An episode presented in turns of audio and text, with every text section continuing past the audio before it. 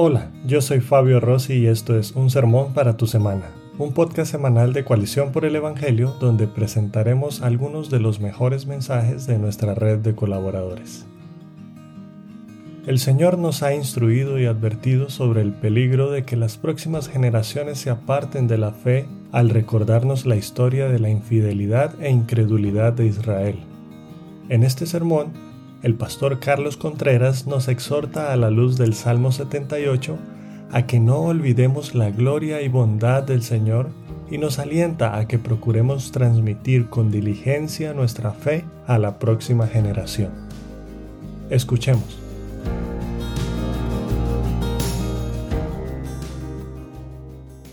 Salmo 78. Aquellos que tienen su nueva Biblia las Américas está en la página 590. Salmo 78. Y el título de este mensaje es El mandato de heredar nuestra fe. El mandato de heredar nuestra fe. Como les decía, lo voy a leer en tres partes. Ahorita voy a leer la primera parte, que es la parte didáctica, la parte donde, donde el salmista presenta todo su argumento. La segunda parte es la parte donde el salmista cuenta la historia de Israel y usa a Israel como un ejemplo. Un ejemplo que nosotros tenemos que escuchar para que no nos pase lo mismo que le pasó a Israel. Y la tercera parte es la esperanza que, que, el Señor nos deja por medio de este salmo. Una esperanza de que nosotros podamos perseverar y no llegar a ser como lo fue Israel. Voy a leer del versículo 1 al 8. ¿Por qué no nos ponemos de pie y lo leemos juntos? Salmo 78, del versículo 1 al versículo 8. Nos ayuda a ponernos de pie para poner atención a lo que estamos leyendo. Ahí en tu Biblia, sígueme. Dice, escucha, pueblo mío, mi enseñanza. Inclinen ustedes su oído a las palabras de mi boca. En parábolas abriré mi boca, hablaré enigmas de la antigüedad que hemos oído y conocido y que nuestros padres nos han contado. No lo ocultaremos a sus hijos, sino que contaremos a la generación venidera las alabanzas del Señor, su poder y las maravillas que hizo. Porque Él estableció un testimonio en Jacob y puso una ley en Israel la cual ordenó a nuestros padres que enseñaran a sus hijos, para que la generación venidera lo supiera, aun los hijos que habían de nacer, y estos se levantaran y lo contaran a sus hijos, para que ellos pusieran su confianza en Dios y no se olvidaran de las obras de Dios, sino que guardaran sus mandamientos y que no fueran como sus padres una generación porfiada y rebelde, generación que no preparó su corazón y cuyo espíritu no fue fiel a Dios. Pueden tomar asiento. Hermanos, quiero enseñarles una fotografía, una fotografía que van a poner aquí arriba. Es una fotografía que marca el inicio de esta iglesia. Ese grupito de jóvenes, ahí hay como unos 20 jóvenes, en 1978, eh, un grupo de jóvenes que el Señor soberanamente salvó por su gracia, que no venía de hogares de creyentes, no teníamos pastores, no teníamos edificio, no había ministerios, no había estructuras, no había líderes. Ninguna iglesia quería saber nada de nosotros. No había librerías cristianas con literatura cristiana accesible. No había predicaciones en YouTube, no había celulares, no había Biblias digitales.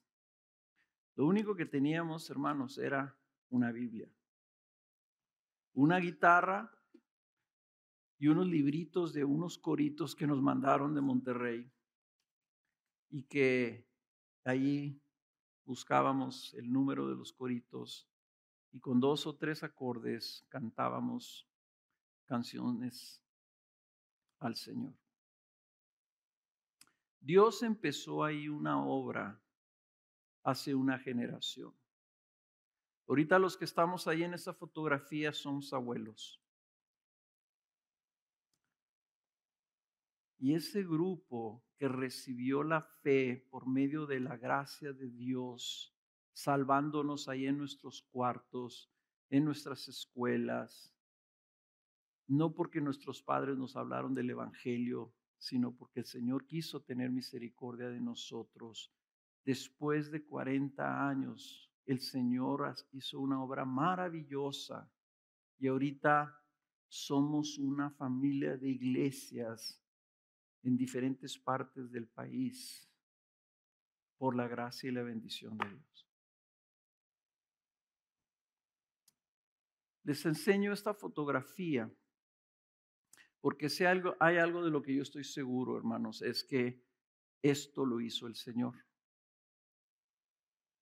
Pero la pregunta, y la pregunta que nos hace este salmo es esta. ¿Y qué va a pasar con la próxima generación? La próxima generación que lo tiene todo. Tiene estructura, tiene edificios, líderes, pastores, Biblias digitales, predicaciones, miles, millones de predicaciones en YouTube, libros que se están traduciendo, publicando, todo a la mano. ¿Qué es lo que va a pasar con la próxima generación? Van a seguir a Cristo dejando todo atrás por Él para seguir siendo fiel a Él y seguir abrazando el Evangelio. Van a seguir siendo fieles. Van a ellos a recibir algo. Nosotros no teníamos absolutamente nada excepto la Biblia. Pero ahora la siguiente generación está recibiendo todo lo que nosotros los abuelos estamos dejando. ¿Qué va a pasar con eso? ¿Lo van a tomar para que el Señor lo multiplique y haga una obra mayor y salve a miles de personas, a millones de personas? ¿O corren el peligro de que les pase lo que le pasó aquí a Israel?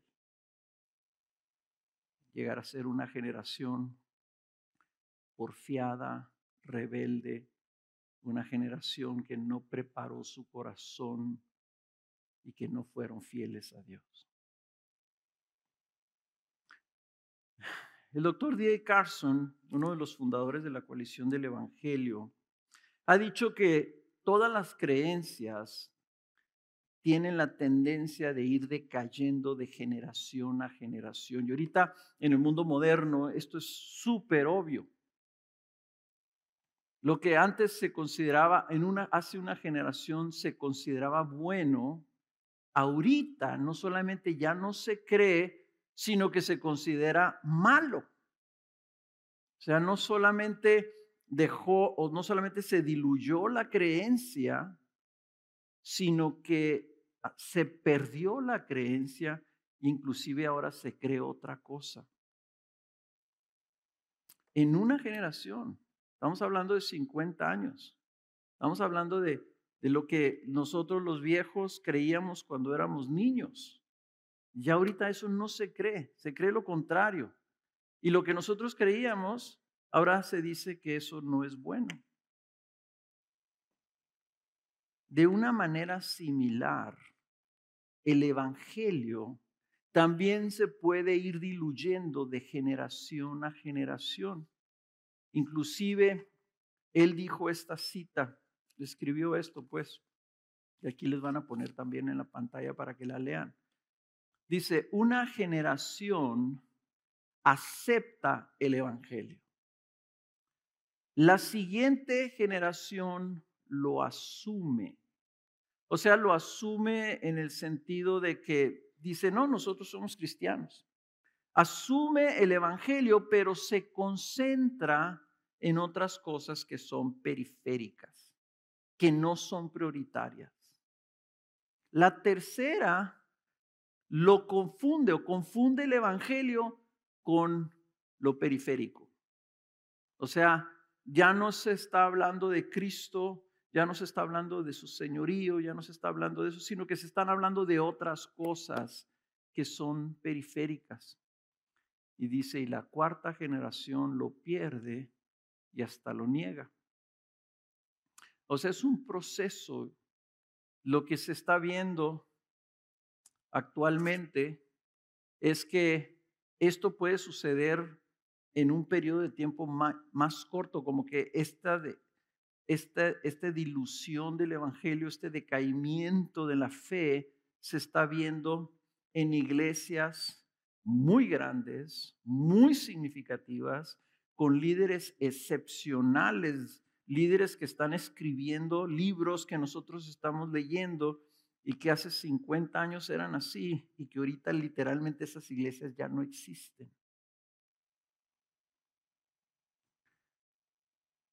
Nuestra preocupación como pastores es que la próxima generación sea tentada a asumir el Evangelio, a decir, no, yo soy cristiano,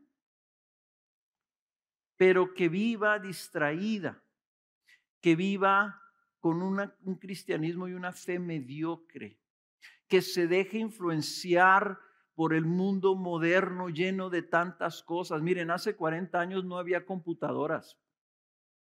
Había computadoras, pero no portátiles. No, nadie tenía computadora en su casa. No había celulares, no había internet, no había video digital, no había Facebook, no había Netflix. Y si ahorita esta generación toma un una, hace un conteo de las horas que pasa con todas estas cosas, en lugar de pasar la palabra de Dios, en lugar de buscar ser fiel al Señor y caminar con el Señor, vas a ver que hay un desbalance tremendo en donde, en donde ya estamos más atraídos por las cosas del mundo que por las cosas del Señor. Dios nos está mandando aquí en este, en este salmo a que seamos diligentes en transmitir nuestra fe a las próximas generaciones. Porque las próximas generaciones piensan que tienen algo y que no necesitan esforzarse a ser diligentes, a, a darlo todo, a morir por Cristo. Yo les puedo decir, hermanos, de esa foto hay personas que dejaron todo por Jesús. Cuando tú te venías a Cristo, tú perdías a todos tus amigos. Tu familia te daba la espalda por ser creyente. No era popular ser creyente. Todos se burlaban de ti en la escuela y te veían como un bicho raro. Y sin embargo, no importaba. Y no solamente eso, sino que gente dejó sus negocios, dejó su, su vida cómoda por servir al Señor. Y Dios bendijo eso. ¿Quién está dispuesto en este mundo, en esta generación, a hacer lo mismo? Esa es nuestra preocupación, hermanos. Y por eso vemos esto aquí. Eh, hay algo que está pasando en el pueblo de Israel y que pasó y que históricamente hemos visto nosotros trágicamente, terriblemente todo lo que vivió Israel, teniendo a Dios viviendo en medio de su campamento.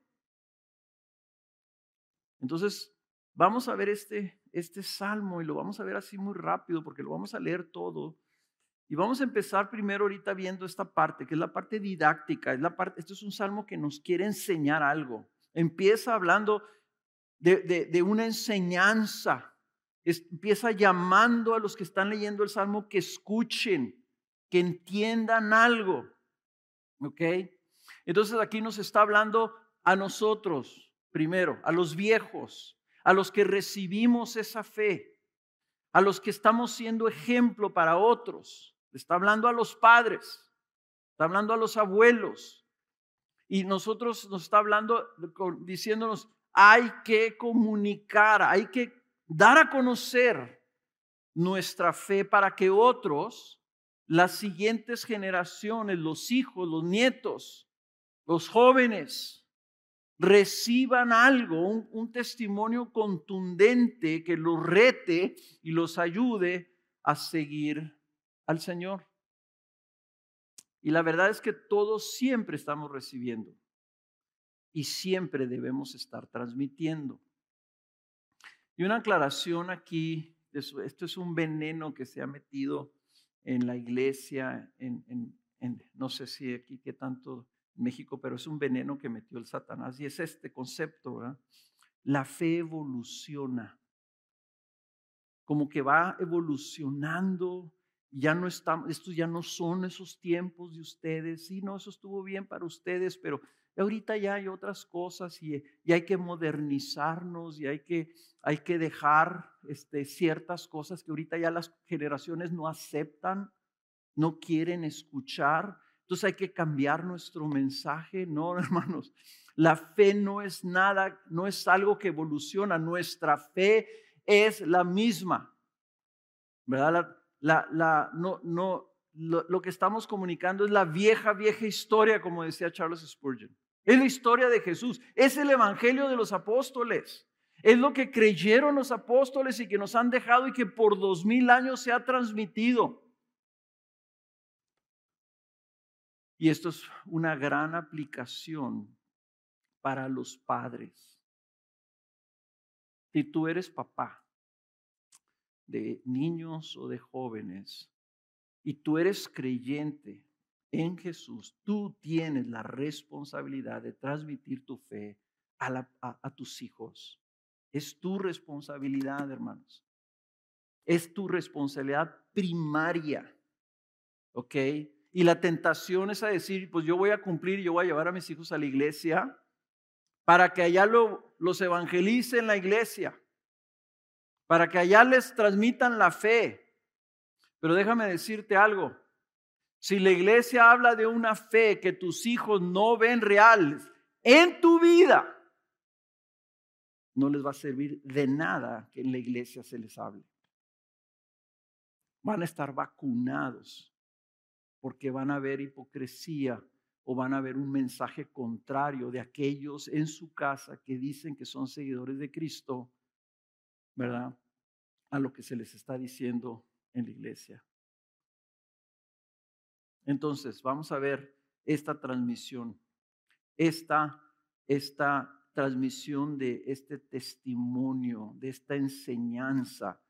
Aquí estamos hablando entonces de esta enseñanza y qué es este testimonio. Es un testimonio que se recibe y se transmite generacionalmente. Vean ustedes a partir del versículo 3, dice, nosotros lo hemos oído y conocido y que nuestros padres nos han contado.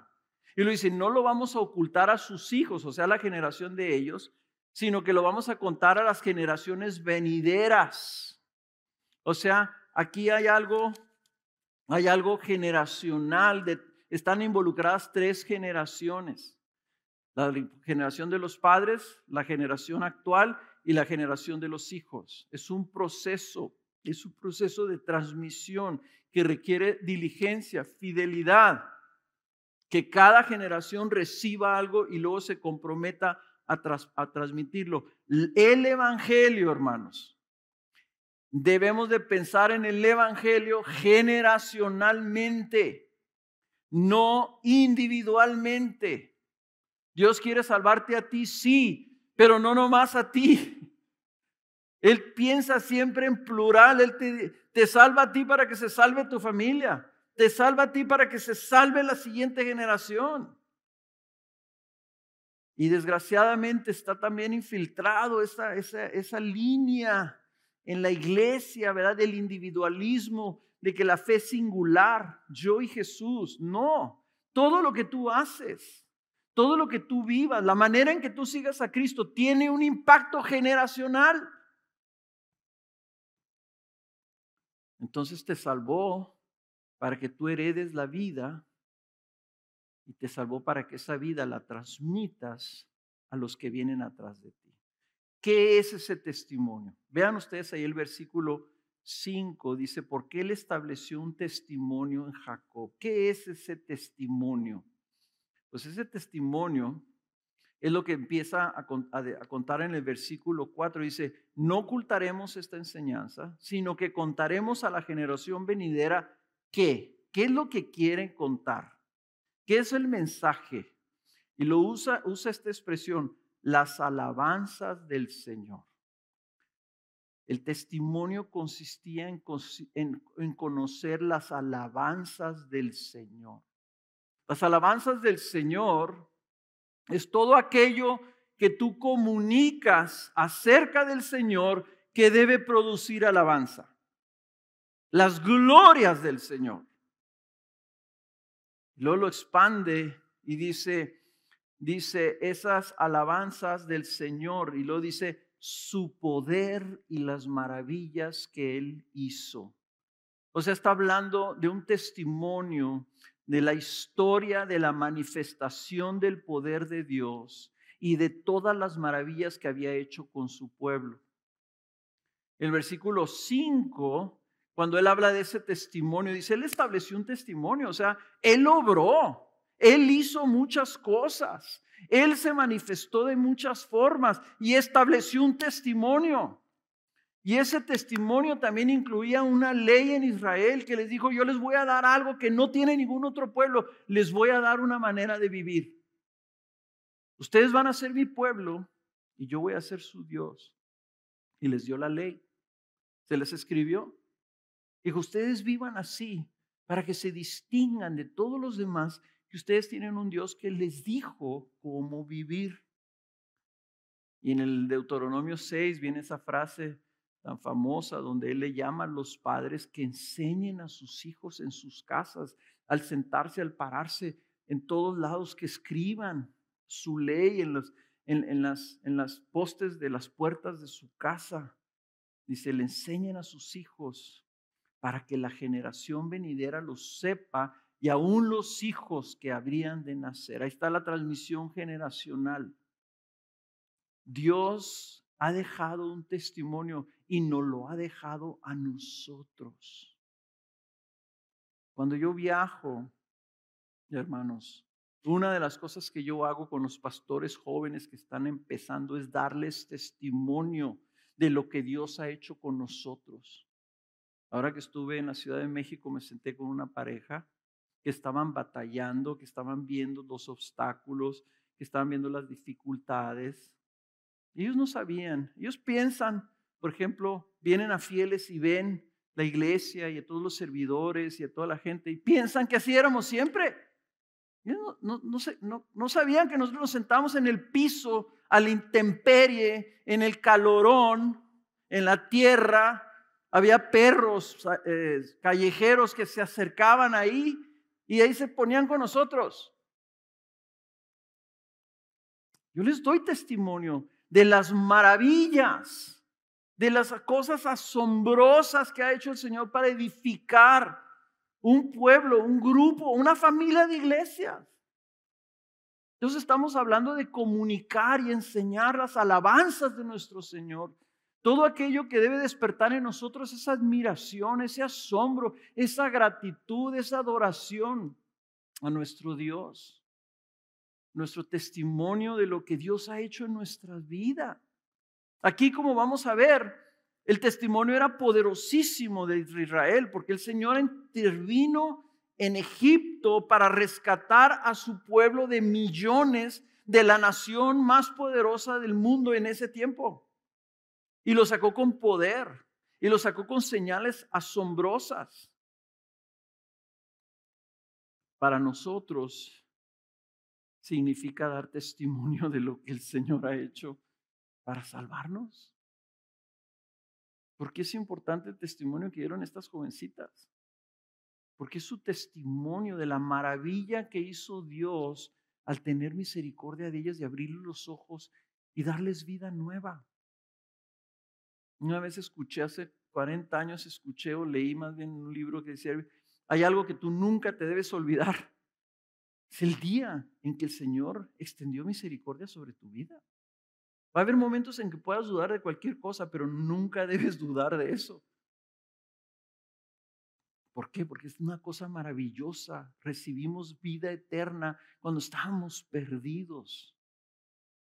Ese testimonio de la abundancia de la gracia de Dios en nosotros, hacia nosotros. Es las manifestaciones de su gracia y de su gloria, y cómo Cristo cuidó a Israel, de cómo el Señor lo sostuvo en el desierto y cómo nos sostiene a nosotros día con día. Entre más vives con el Señor, más testimonio tienes. Son más las cosas que has vivido caminando con el Señor, buenas, algunas difíciles, y de todas ellas nos ha sostenido el Señor y nos ha sacado el Señor. Él nunca nos falla. el testimonio de, de que el Señor es nuestro Señor y que nosotros creemos y confiamos en Él. Un Dios que no vemos, pero que lo amamos por sobre todas las cosas. Que lo amamos más que a nuestros hijos. Que estamos dispuestos a dejarlo todo por Él.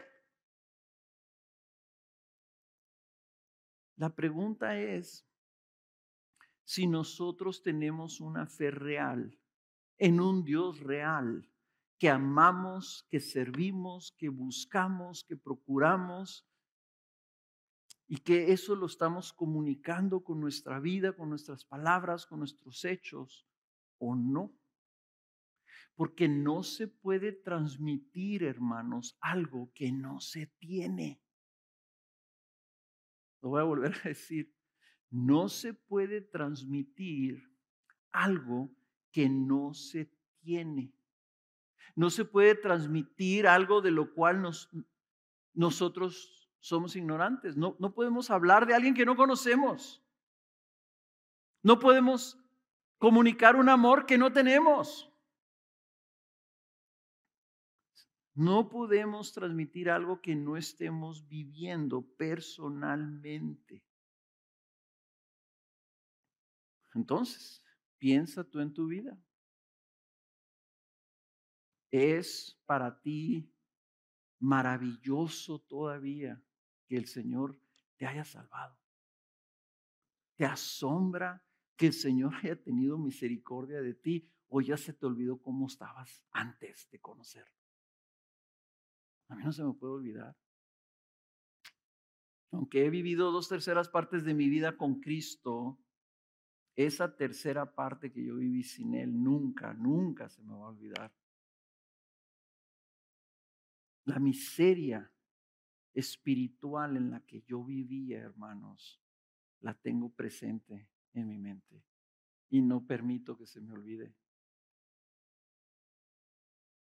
¿Saben tus hijos de la grandeza de la misericordia de Dios para contigo al perdonarte, al, al, al darse a conocer a ti, al, que tú te entregues a Él y Él te reciba. Saben ellos que estás tú asombrado por la gracia de Dios y agradecido por la misericordia de Dios, que te levantas esperando las bondades de tu Dios, a que tú amas y que crees y sabes que Él te ama a ti.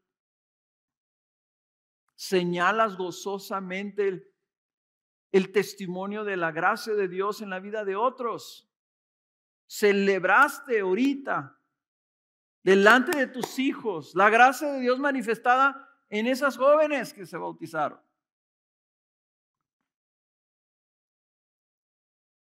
¿O fue algo, ah, estuvo bien? ¿O a qué horas va a empezar la predicación? Porque ya me tengo que ir temprano. Hermanos, no se puede transmitir lo que no se tiene y lo que no se vive. ¿Por qué tenemos que transmitirlo? ¿Por qué tenemos nosotros que vivirlo para transmitirlo? Vean lo que dice el versículo 6. El versículo 6 y el versículo 7 empiezan con la palabra para. O sea, nosotros tenemos que dar a conocer las alabanzas del Señor para esto. ¿Para qué? Para que la generación venidera lo sepa, número uno. Ellos tienen que conocer al Señor. Y ellos se levanten y lo cuenten a sus hijos para que todos, las siguientes generaciones, pongan su confianza en Dios. Noten esto, ¿verdad? Poner su confianza en Dios no es comportamiento, es fe. Y muchos padres, nos, así empezamos nosotros hace 30 años, queriendo cambiar el comportamiento de nuestros hijos, diciéndoles a nuestros hijos, pórtate bien, pórtate bien para que Dios te bendiga. Eso no es el Evangelio. El Evangelio es Cree en Jesús, confía en Jesús, espera en Jesús, habla con Jesús, ve a Jesús. Y que Jesús, por su gracia, su amor, su poder y su espíritu, cambie tu comportamiento. O sea, la transmisión es de la fe. Y eso es algo que nosotros no podemos hacer, no podemos provocar. Yo puedo cambiar el comportamiento de un niño. Si quiero, o sea, con base a corrección y disciplina, etcétera, o simplemente le digo, si no recoges tu cuarto no vas a comer, te aseguro que recoge el cuarto. Pero no puedo cambiar el corazón para que confíe en Dios. Solamente Dios puede hacer eso. Y Él tiene que ver nuestra fe, no nuestro comportamiento sino un comportamiento en base a nuestra fe. Es diferente. Porque puede ver a lo mejor un comportamiento religioso y decir, nosotros no hacemos eso. Pero igual que los fariseos. Los fariseos eran los mejor portados, eran los cristianos perfectos. Y Jesús, ¿qué les dijo? Hipócritas. Porque son sepulcros blanqueados, por fuera blanquecitos y bonitos, y por adentro puro hueso podrido. Aquí el Señor está llamando a que comunicar nuestra fe para que crean, para que confíen. Para transmitir algo, nosotros tenemos que vivirlo primero. Vean ustedes el ejemplo de Timoteo. Eh, eh, van a poner aquí la cita en 2 Timoteo. No, se vayan del Salmo. Vean lo que dice, dice Pablo acerca de Timoteo en 2 Timoteo capítulo 1, versículo 5. Dice, porque tengo presente la fe sincera que hay en ti, la cual habitó primero en tu abuela Loida y en tu madre Eunice, y estoy seguro, seguro que en ti también. ¿Qué estaba viendo Pablo de Timoteo? Su fe. ¿Y qué dedujo Pablo cuando vio la fe de Timoteo? Este recibió la fe de su mamá y de su abuela. La fe. ¿Se fijan? ¿Y cómo fue que ellas transmitieron esa fe? ¿Cómo se la transmitieron a la próxima generación? ¿Cómo transmitimos nosotros nuestra fe a la próxima generación? Vean ustedes, habrá más adelantito en 2 Timoteo 3, 14, que también van a poner aquí 14 y 15, donde Pablo le vuelve a hablar a Timoteo y le dice, tú sin embargo persiste en las cosas que has aprendido y de las cuales te convenciste sabiendo de quiénes las has aprendido y que desde la niñez has sabido las escrituras, las cuales te pueden dar la sabiduría que lleva a la salvación mediante la fe en Cristo Jesús. O sea, estas mujeres le transmitieron a Timoteo una fe basada en la palabra de Dios. O sea, era una fe, mira lo que Dios dice, y mira que yo lo creo. ¿Se fijaron? Tú dices, tú recibiste algo y te convenciste porque sabías algo, tenías un testimonio, lo viste en tu abuela, luego lo viste en tu madre, luego entonces tú te convenciste. Entonces, hermanos, nosotros somos transmisores de, una fe en la palabra de Dios, pero es algo que de lo cual nosotros estamos viviendo de una manera convincente. ¿Ok? O sea, la, convicción de, de, que tú vas a de, de lo que tú vives es lo que se comunica.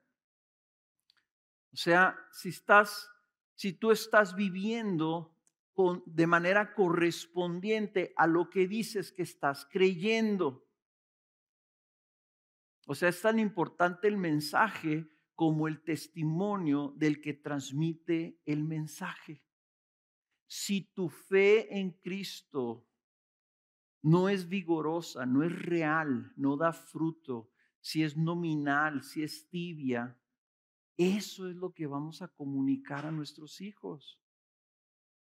Si yo le digo es que tú tienes que creer en Jesús, pero ellos ven que yo soy inconstante, que no hay fruto en mi vida de esa fe, que estoy viviendo igual como vive el mundo, si no hay ninguna diferencia con cómo vive el mundo, si estoy más entretenido en otras cosas que sirviendo al Señor, si me da pereza, flojera, ir a leer su palabra, ir a buscar de Él, ir cada domingo a recibir su palabra y su exhortación de la predicación, si no hay devoción, si Corrie ten Boom, una mujer que, que fue a los campos de concentración donde mataron a su hermana, ella dio ese testimonio y decía, yo no me podía quitar. Y estaba en un campo de concentración era creyente.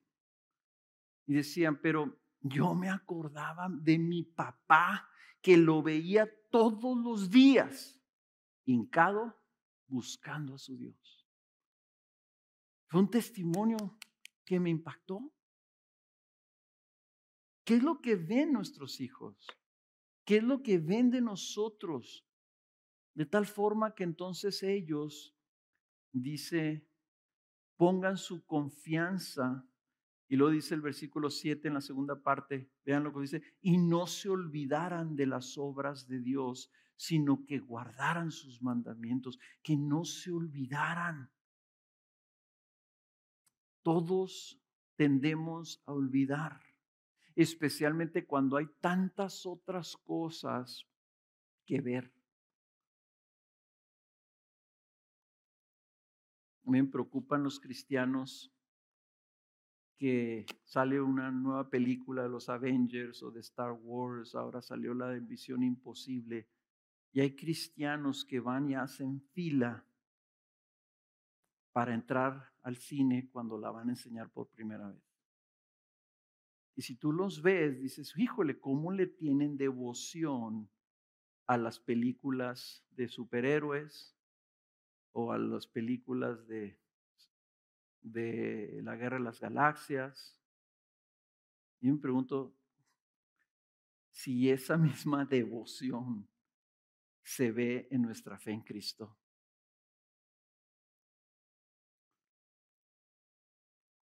Nosotros debemos decirles a nuestros hijos, no te olvides del Señor y de lo que Él ha hecho por nosotros y tenemos la oportunidad de mientras tengamos vida estar constantemente recordándoles a Cristo. Dios me conceda vida, hermanos, para al, día de mi muerte. Le pido al Señor que me permita el día de mi muerte decirles a mis hijos, no se olviden del Señor. Nunca lo dejen. Recuerden todas las maravillas de su gracia y poderme despedir recordándoles esto. Para que guarden sus mandamientos, para que se entreguen a Él. Entregarse significa que tú te sometes, que le dices, Señor, aquí estoy, haz conmigo lo que tú quieras, dime qué quieres que haga, yo lo voy a hacer. Eso es una fe vigorosa que sigue, Señor. ¿Qué dices? Yo lo hago. ¿A dónde vas? Yo te sigo. ¿Qué quieres hacer en mi vida? Hazlo. Eso es entregarse a Cristo Jesús, hermanos. Ese es el arrepentimiento. El arrepentimiento no es que te sientas mal por tu pecado, el arrepentimiento es que tú sigas al Señor y dejes atrás lo que tengas que dejar. ¿Ok? Entonces, cuando la escritura le manda a los hijos en Efesios capítulo 6, versículo 1 al 3, que obedezcan a sus padres, que se sometan a sus padres, que honren a sus padres para que les vaya bien, los está entrenando. Ustedes como padres, ¿verdad? Los que tienen hijos pequeños, ¿verdad? Están dando un ejemplo y están instruyendo a sus hijos a seguir, a que los sigan a ustedes. Porque luego les vas a decir, ahora sí como me ha seguido a mi hijo, yo todo lo que te he dicho y quiero que tú obedezcas es lo que Dios te está diciendo a ti como hijo que, que hagas. Que no mientas, que no, que no resistas, que no seas rebelde. Y estas cosas son, hijo, lo que luego te va a servir para que ahora sigas al Señor. Literalmente nosotros traemos a nuestros hijos, sígueme, hijo, sígueme, sígueme, obedéceme, por favor, ven. Y luego ya que los tienes, dices, ok, como los toros, ¿verdad? El torero les presenta el capote y les dice al, toro, sígueme, sígueme, sígueme, sígueme. Y luego le quita el capote para que él siga derecho. Pero nosotros no, estamos engañando a nuestros hijos, le estamos diciendo, sígueme, sígueme, sígueme, para hacernos a un lado y luego decirle, ahora síguelo a él. Así como viene siguiendo, síguelo a él. Ya yo, yo ya me hago para un lado. Ya no me tienes que seguir a mí si lo sigues a él. Por eso es que es tan grave, hermanos, la hipocresía en los padres. El decirle a un hijo, obedece al Señor, no hagas lo que yo hago porque yo no ando bien, pero tú sí tienes que obedecer. Hermanos, lo estás envenenando, literalmente lo estás vacunando contra el Evangelio. Ahora, el peligro, el versículo 8, vean el peligro. ¿Por qué tenemos que transmitir nuestra fe fielmente? Porque dice el versículo 8, que no fueran, que no sean como sus padres, una generación porfiada. La palabra porfiada significa terco. ¿Ok? Una generación porfiada y rebelde generación que no preparó su corazón y cuyo espíritu no fue fiel a Dios. Tres cosas. Generación porfiada, o sea, una generación obstinada. ¿Quieren, ver una, ¿Quieren saber una ilustración de lo que es una persona porfiada? Piensen en un burro. Tú te subes arriba de un burro y el burro se sienta. Un burro no camina a menos de que le des con una vara. Por eso se les dice burros. ¿Ok? Es la insistencia y el empeño en hacer nuestra propia voluntad. Es la dureza de nuestro corazón en el seguir. Es querer hacer lo que yo quiero y no lo que se me dice. Y eso produce una generación rebelde. Una generación rebelde que no es obediente, no es sumisa, no es dócil. Entonces una generación que resiste a Dios.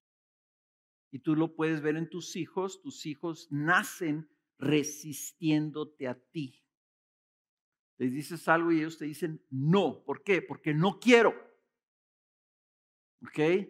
Entonces nosotros estamos tratando de servir la próxima generación en contra de su misma naturaleza, la naturaleza caída con la que ellos nacen. Pues ellos van a resistir, pero nosotros queremos ganar sus corazones en base a nuestro testimonio. Ahora, tengan cuidado, padres. Ahí esto es gratis. Este es el error principal de, de, los padres y tiene dos lados de la misma moneda. Sobreestiman la bondad de sus hijos y subestiman la maldad de sus hijos. Por eso es que hay tantos padres que dicen, pero es que mi niño es bien bueno. Tantos padres de familia que en Visión México vienen y nos dicen, es que yo sé que mi hijo no miente. A ver, señora, lo tenemos en video, haciendo una fechoría. No, no es mi hijo. Mi hijo nunca me ha mentido. Dices tú, ¿cómo puede ser que haya personas que piensan que sus hijos no mienten? Sobreestimamos su bondad. Los niños mienten desde que nacen. Todavía no hablan y ya están mintiendo.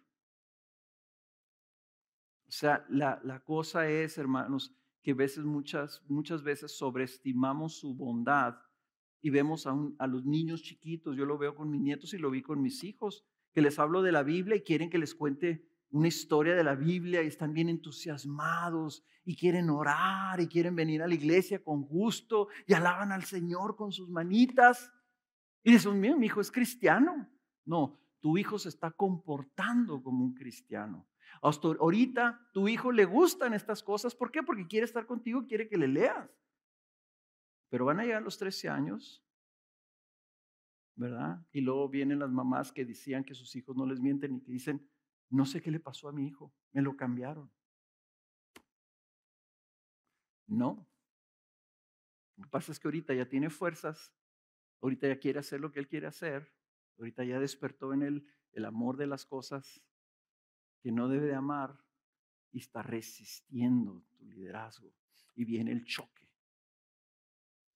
Hermanos, nosotros estamos tratando de que esta siguiente generación tenga un corazón para con Dios, un corazón. ¿Se fijaron en esa última frase? No preparó su corazón. Ahí cuando dice preparó esa palabra significa no dispuso su corazón. No, se, no afirmó su corazón, no entregó su corazón al Señor. Y por ello entonces no fue fiel a Dios en lugar de permanecer firmes con, con Él o hacia Él o hacia la fe en Él, permanecieron firmes en su egoísmo y en su rebelión. Entonces, la fe, hermanos, ¿cómo identificamos nosotros la fe en nuestros hijos, la fe en la próxima generación? Voy a decir de esta manera, la más sencilla. Si aquí dice, no preparó su corazón para serle fiel a Dios, te voy a decir, ¿sabes cómo se ve la fe de una persona? Se ve por el amor que le tiene a Cristo. ¿Quieres saber si alguien, quieres saber si tu hijo realmente tiene fe en Jesús? Trata de discernir su amor por Él. Y si está dispuesto a negarse así por el Señor, probablemente tenga fe. Porque el amor se entrega. Ahora, y aquí viene lo bueno. Agarren sus Biblias. En cinco minutos vamos a leer todo el Salmo. No, no, ¿por qué, qué, ¿por qué se asustan o qué? Les digo que son una generación rebelde. Fíjense lo que dice el versículo 9. Y quiero que tengas un lápiz y quiero que notes los verbos. ¿Ok? Vamos a leer hasta el versículo 53. Noten los verbos y noten también esto, noten la fluctuación de Israel. Israel estaba así. ¿Ok? Noten los verbos, ¿ok? Cuando yo les los voy señalando, ustedes subrayenlos, márquenlos. Dice primero en el versículo 9, los hijos de Efraín eran arqueros bien equipados, pero volvieron las espaldas el día de la batalla. Está hablando de Israel, está hablando del pueblo. Está diciendo, o sea, no, esto no sucedió porque no eran buenos para pelear. O sea, aquí hubo algo en su corazón. Y aquí hay que tener cuidado, hermanos, porque somos muy capaces y estamos muy diligentes en que nuestros hijos vayan a las buenas escuelas, hagan su tarea, saquen buenas calificaciones, vayan y hagan una buena carrera y que tengan prosperidad en sus vidas. Pueden ser los mejores arqueros. Pero si no prepararon su corazón para con Cristo, dice, dieron la espalda en la batalla. El día difícil, perdieron. Noten aquí, versículo 10. No guardaron el pacto de Dios. ¿Se fijaron en el verbo? No guardaron. Rehusaron andar en su ley. ¿Se fijaron en el verbo? Rehusaron. Olvidaron sus obras. ¿Ya le agarraron? Subrayen, olvidaron. Y se olvidaron sus obras y los milagros que les había mostrado. Vean ahora el Señor. Él hizo maravillas en presencia de sus padres en la tierra de Egipto, en el campo de Zoán. Zoán es una ciudad en el Egipto antiguo. Dividió el mar. ¿Ven el verbo? Él dividió el mar. Los hizo pasar, contuvo las aguas como en un montón. Después los guió. ¿Vieron el verbo? De día con la nube y toda la noche con un resplandor de fuego partió las rocas en el desierto, les dio agua tan abundante como las profundidades del océano, e hizo salir corrientes de la peña, e hizo descender aguas como ríos. ¿Vieron las maravillas del Señor? ¿Les gustaría ver esos milagros en su vida? Vean el 17. Pero aún siguieron pecando contra Él, rebelándose contra el Altísimo en el desierto y en sus corazones tentaron a Dios. Yo tengo subrayado y circulado, tentaron a Dios, pidiendo comida a su gusto, hablaron contra Dios y dijeron, ¿podrá Dios preparar mesa en el desierto? Entonces él golpeó la roca y brotaron las aguas y torrentes se desbordaron. ¿Podrá también dar pan? Dijeron ellos. ¿Proveerá carne para su pueblo? Por tanto, el Señor, al oírlo, al oírlo el Señor, se indignó. Un fuego se encendió contra Jacob y aumentó también la ira contra Israel, porque no creyeron en Dios, ni confiaron en su salvación. Sin embargo, me encanta este sin embargo porque ese es el pero del Evangelio. Sin embargo, dio órdenes a las nubes arriba y abrió las puertas de los cielos, hizo llover sobre ellos maná para comer y les dio comida del cielo. Pan de ángeles comió el hombre. Dios les mandó comida hasta saciarlos. Hizo soplar en el cielo el viento del este y con su poder dirigió el viento del este.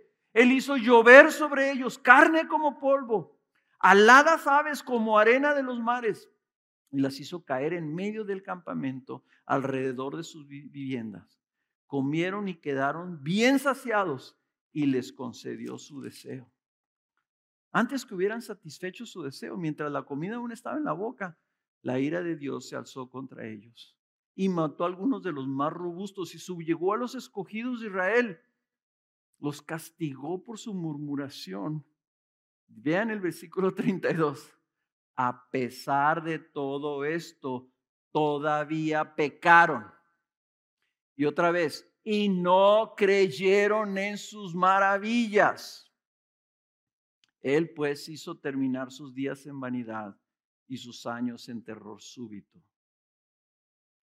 ¿Ven ustedes Israel? Pues está hablando del éxodo, de cómo lo sacó de Egipto. Y ahorita va a seguir hablando de eso, de cómo lo sacó de Egipto con plagas y con poder, les dio de comer, les dio agua en el desierto, los cubría con una nube de, día y de noche los iluminaba con una columna de fuego. Nunca les faltó nada. Comieron, dice, pan de ángeles. Sin embargo, dice, no creyeron en sus maravillas. Imagínate que te está dando el Señor pan del cielo que tú comes y te sacias y tú hablas en contra de Dios, como ellos hablaron. Hay que leer la historia de Israel, hermanos. Hay que leer el Antiguo Testamento. Hay que leer el Pentateuco y saber qué hizo Israel. Estaba la gente comiendo pan del cielo y estaban diciendo, ¿y esta cosa? Se me antojan los pepinos que había en Egipto. Quiero comer lechugas. ¿No le hace que allá éramos esclavos? Pues sí, pero comíamos pepinos. Versículo 34. Cuando lo sería de muerte, entonces lo buscaban y se volvían y buscaban con diligencia a Dios. Se acordaban de que Dios era su, su roca y el Dios altísimo su redentor. O sea, ahí está Israel diciendo, gracias Señor, me, corregiste, nos castigaste, te estamos buscando. Pero dice el versículo 36, pero con su boca lo engañaban y con su lengua le mentían, pues su corazón no era leal para con él ni eran fieles a su pacto. Eran superficiales, eran falsos en su fe. Versículo 38, pero él, siendo compasivo, perdonaba sus iniquidades y no los destruía. Muchas veces contuvo su ira y no despertó todo su furor. Se acordaba de que ellos eran carne, un soplo que va, pasa y no vuelve. ¿Cuántas veces se rebelaron contra él en el desierto y lo entristecieron en las soledades?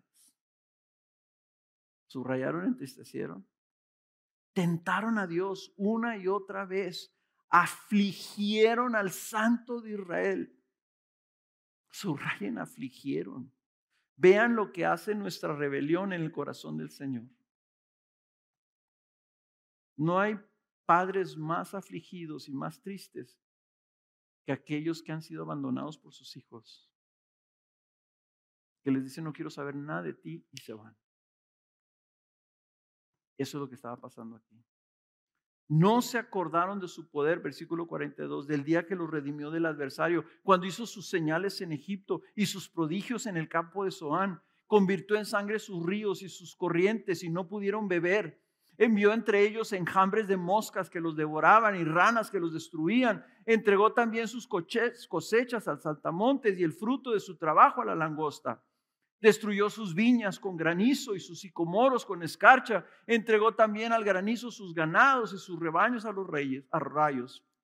Envió sobre ellos el ardor de su ira, furia, indignación y angustia. Un ejército de ángeles destructores preparó senda para su ira. No libró sus almas de la muerte, sino que entregó sus vidas a plagas e hirió a todos los primogénitos de Egipto, las primicias de su virilidad en las tiendas de campo. Aquí está el pero de la gracia de Dios. Pero a su pueblo lo sacó como ovejas, como a rebaño los condujo en el desierto, los guió con seguridad, de modo que no temieron, pero el mar se tragó a sus enemigos. O sea, ellos vieron con sus ojos, ellos vieron la sangre, el agua convertida en sangre, ellos vieron las moscas, lo más terrible, ellos vieron a todos los primogénitos de Egipto morir, tanto humanos como de animales. Y ellos por la sangre del cordero que pusieron en sus casas, esos ángeles destructores no tocaron al pueblo de Israel. Y cuando salieron, Egipto les dio de sus riquezas para que se llevaran oro y plata y piedras preciosas. Y así salieron de Egipto cruzaron el Mar Rojo y en ese mismo Mar Rojo quedó todo el ejército de Egipto sepultado. Vieron, lo vieron con sus ojos y aún así no creyeron. Anduvieron vagando por 40 años en el desierto por su incredulidad y finalmente el Señor los llevó a su tierra. Miren lo que dice lo que dice el versículo de 54 al 65. Esto es probablemente lo más trágico, lo más terrible, lo más triste de la primera vez que el Señor este, abandonó a su pueblo. Dice el versículo 54, los trajo pues a su tierra santa, a esa tierra montañosa que su diestra había adquirido, y expulsó a las naciones de delante de ellos, las repartió con medida por herencia e hizo habitar en sus tiendas a las tribus de Israel. Sin embargo, ellos pusieron a prueba y provocaron al Dios Altísimo y no guardaron sus testimonios, sino que se volvieron atrás y fueron leales como sus padres. Se desviaron como un arco engañoso. Sea, un arco engañoso es cuando tú tiras una flecha y en lugar de ir al blanco, se va para otro lado. Lo provocaron con sus lugares altos. Los lugares altos eran altares que hacían en los montes para ofrecer sacrificios a otros dioses. despertaron sus celos con sus imágenes talladas. Al oírlo Dios se indignó y aborreció a Israel en gran manera. Y aquí es donde viene lo trágico. Versículo 60. Abandonó la morada en Silo, la tienda que había levantado entre los hombres, y entregó al cautiverio su poderío y su gloria en manos del adversario. Te les voy a decir que, a qué se está haciendo referencia ahí. Versículo 62, entregó también su pueblo a la espada y se indignó contra su heredad. El fuego consumió a sus jóvenes y no tuvieron canciones de boda a sus vírgenes. Sus sacerdotes cayeron a espada y sus viudas no pudieron llorar. El Señor los introduce a la tierra prometida pero dice que lo provocan, vuelven atrás. Yo les he explicado el arrepentimiento así, hermanos. Si aquí está Cristo, el arrepentimiento es que tú dejas atrás todo para ir a Él. Lo contrario al arrepentimiento es que tú le das la espalda a Cristo y vuelves atrás. Así está describiendo a Israel. Volvieron atrás a sus ídolos.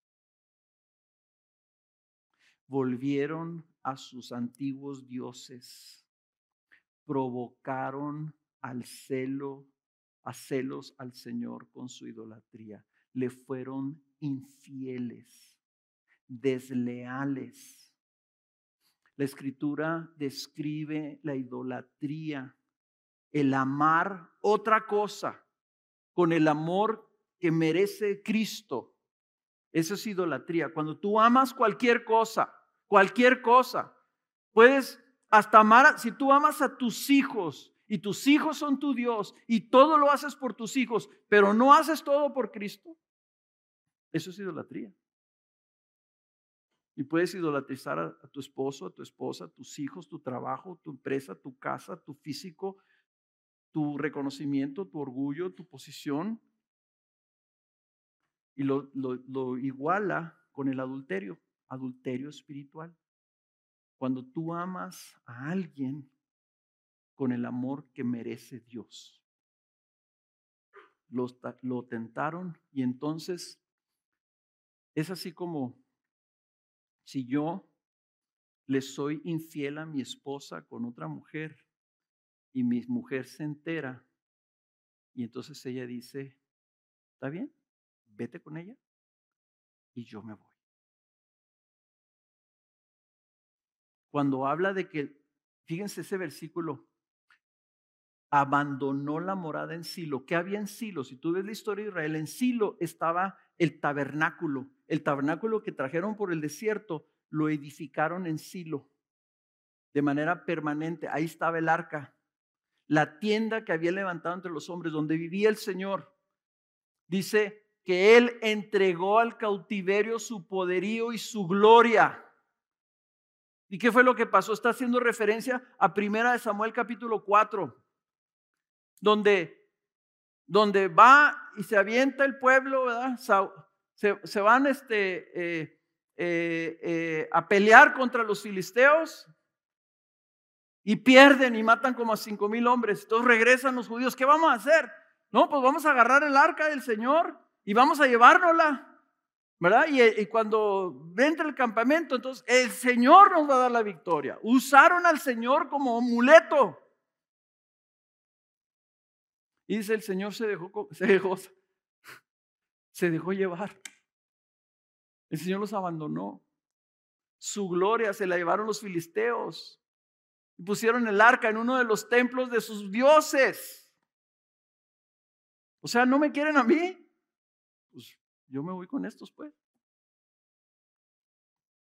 Literalmente, ¿verdad? La escritura lo llama Icabod, así pusieron, le puso la nuera de Elí a, a, este, a uno de sus hijos que nació cuando se enteró de que el arca se la habían llevado los filisteos. no volvió a estar el Señor en Israel hasta que David no fue por ella. Hermanos, cuando el Señor los abandonó, ellos perdieron la guerra, fueron conquistados, mataron como 25 mil judíos. Y se rascaban la cabeza, ¿qué pasó? ¿Por qué? La historia nos muestra que esto que pasó con Israel no fue la última vez.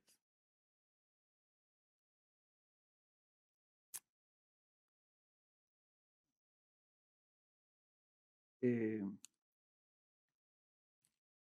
300 años después de que eso pasara, el reino, este, el reino de Israel cayó en manos de los asirios. Literalmente todo el norte de Israel fue llevado al cautiverio y destruida su ciudad.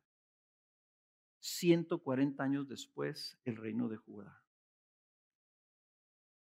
Volvieron a Israel, Después, 70 años después, volvieron a edificar el templo y 450 años después más o menos viene Jesús, rechazan a Jesús y el Señor destruye completamente Jerusalén. No quedó un judío vivo en todo Judá en el año 70 por los romanos. Hasta este siglo pasado, cuando volvieron a reedificar Israel. Pero el templo no lo, no lo han podido reedificar y probablemente nunca lo vuelvan a reedificar. Fíjense, el salmista les está escribiendo a ese pueblo y ese pueblo cayó, los destruyeron y luego al ratito Judá igual los destruyeron, regresaron, viene Jesús, el Hijo de Dios, mostrando su gracia, lo rechazan y el Señor los abandona.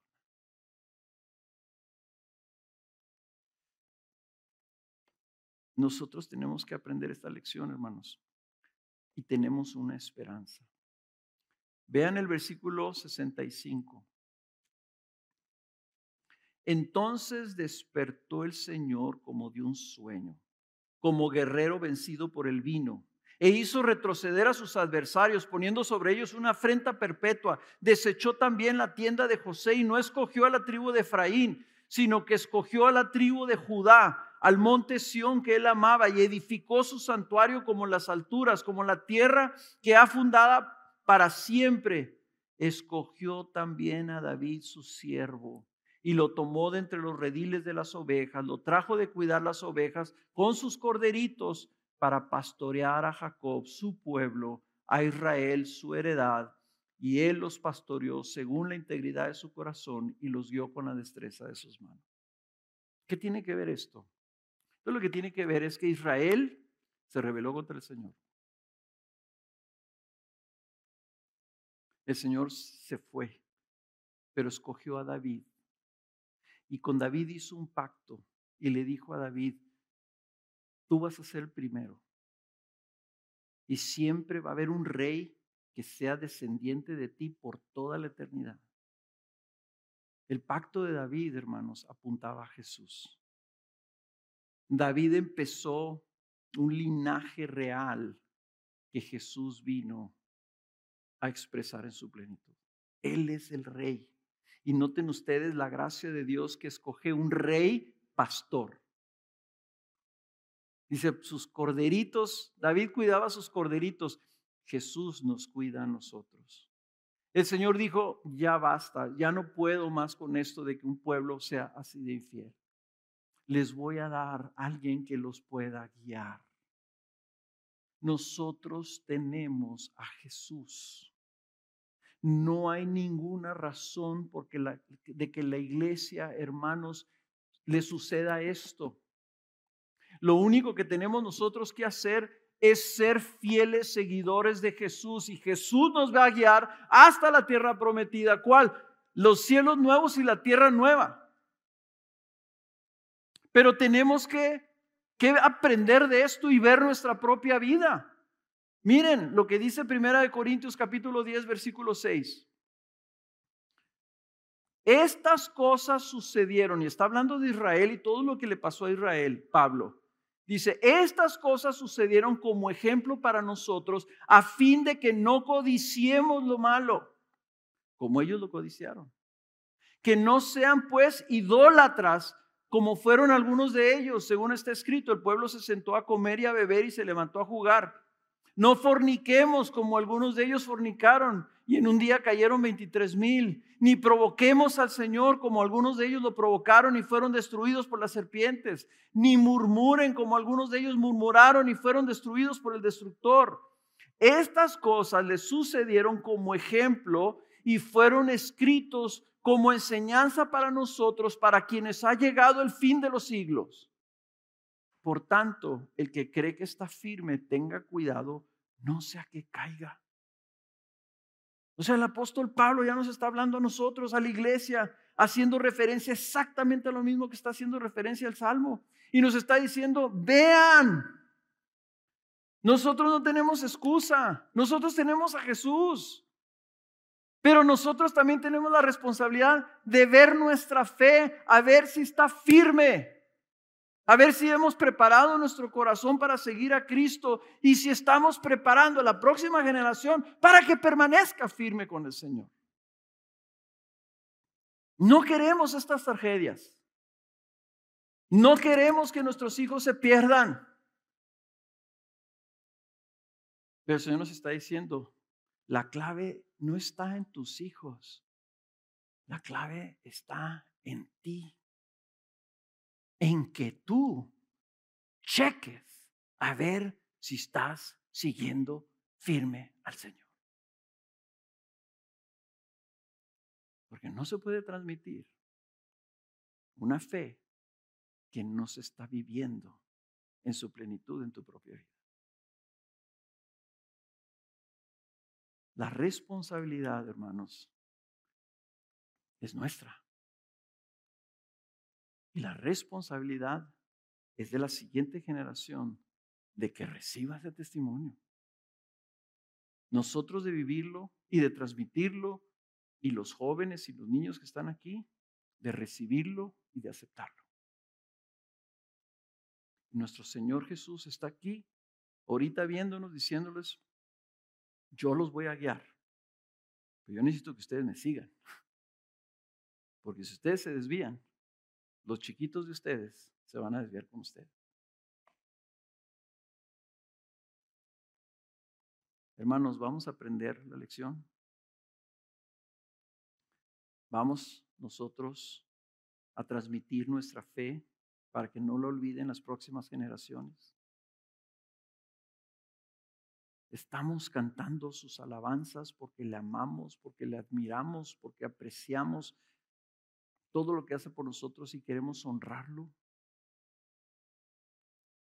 Estamos llenos de gratitud y de afecto al Señor por, por su gracia en nuestras vidas, por sus bondades, por sus misericordias, por su compasión.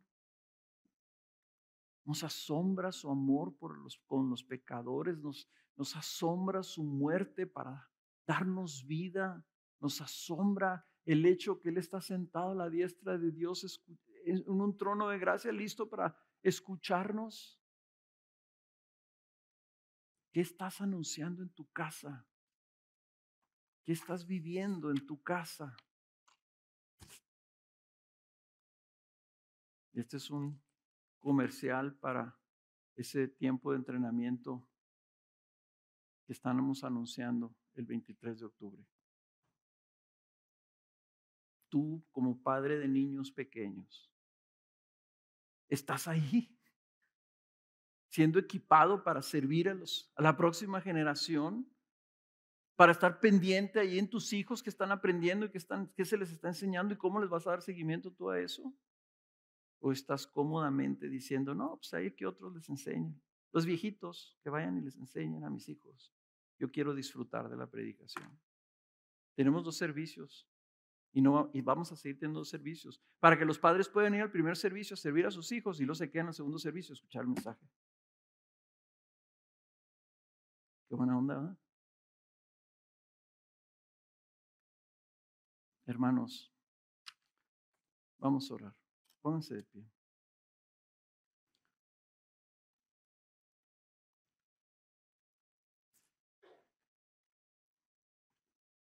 Y yo sé que en 15 minutos van a entrar las otras personas, sino que ya están allá afuera esperándonos.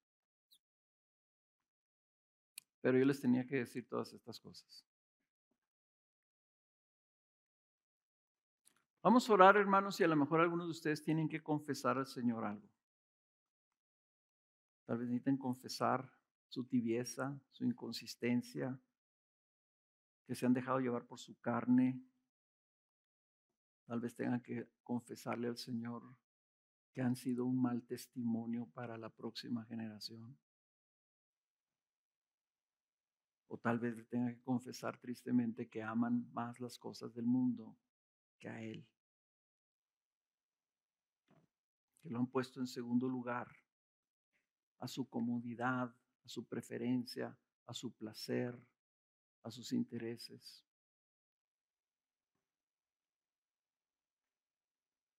Y tal vez tú estás aquí y tú dices, yo, yo nunca he puesto mi fe, ni he preparado mi corazón para seguir a Cristo.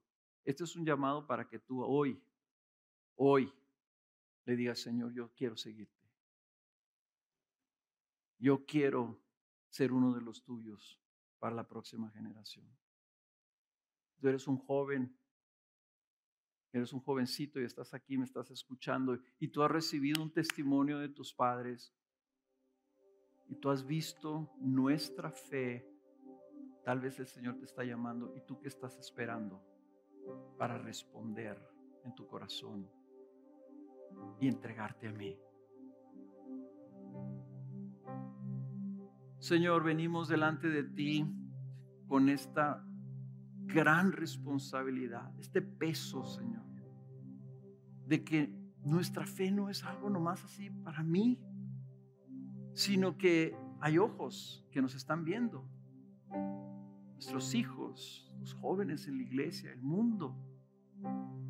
¿Qué es el testimonio, Señor, que estamos dando? Yo, te pedimos que nos muestres, Señor, si estamos siendo fieles en comunicar tus alabanzas o si estamos comunicando alabanzas de otras cosas.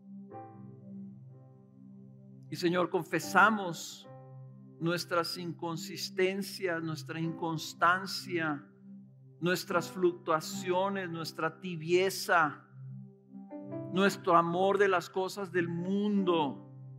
Confesamos todas esas veces que nos dejamos llevar por nuestra carne y no por lo que tú nos dices.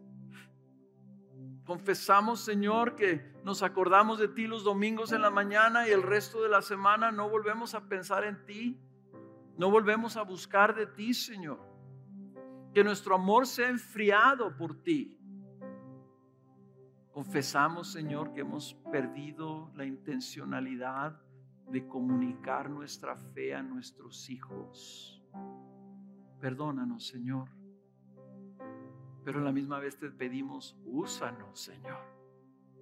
Cámbianos, enciende un fuego adentro de nosotros que sea evidente a los que están a nuestro alrededor, Padre, para que vean nuestro amor por ti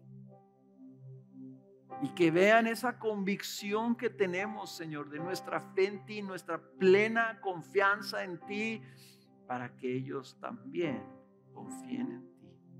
Y que nos escuchen hablar de tus maravillas y de tus obras, para que no se les olvide que hay un Dios en los cielos y que eres tú, Señor nuestro, y que te amamos. Para las jóvenes y las personas que nos están escuchando el día de hoy, Señor, que no han entregado sus vidas a ti, llámalos, llámalos, porque yo sé que los amas, para que te conozcan y que ellos se unan a contar tus maravillas y tus alabanzas a todos los que estén a su alrededor. Te lo pedimos en el nombre de Jesús.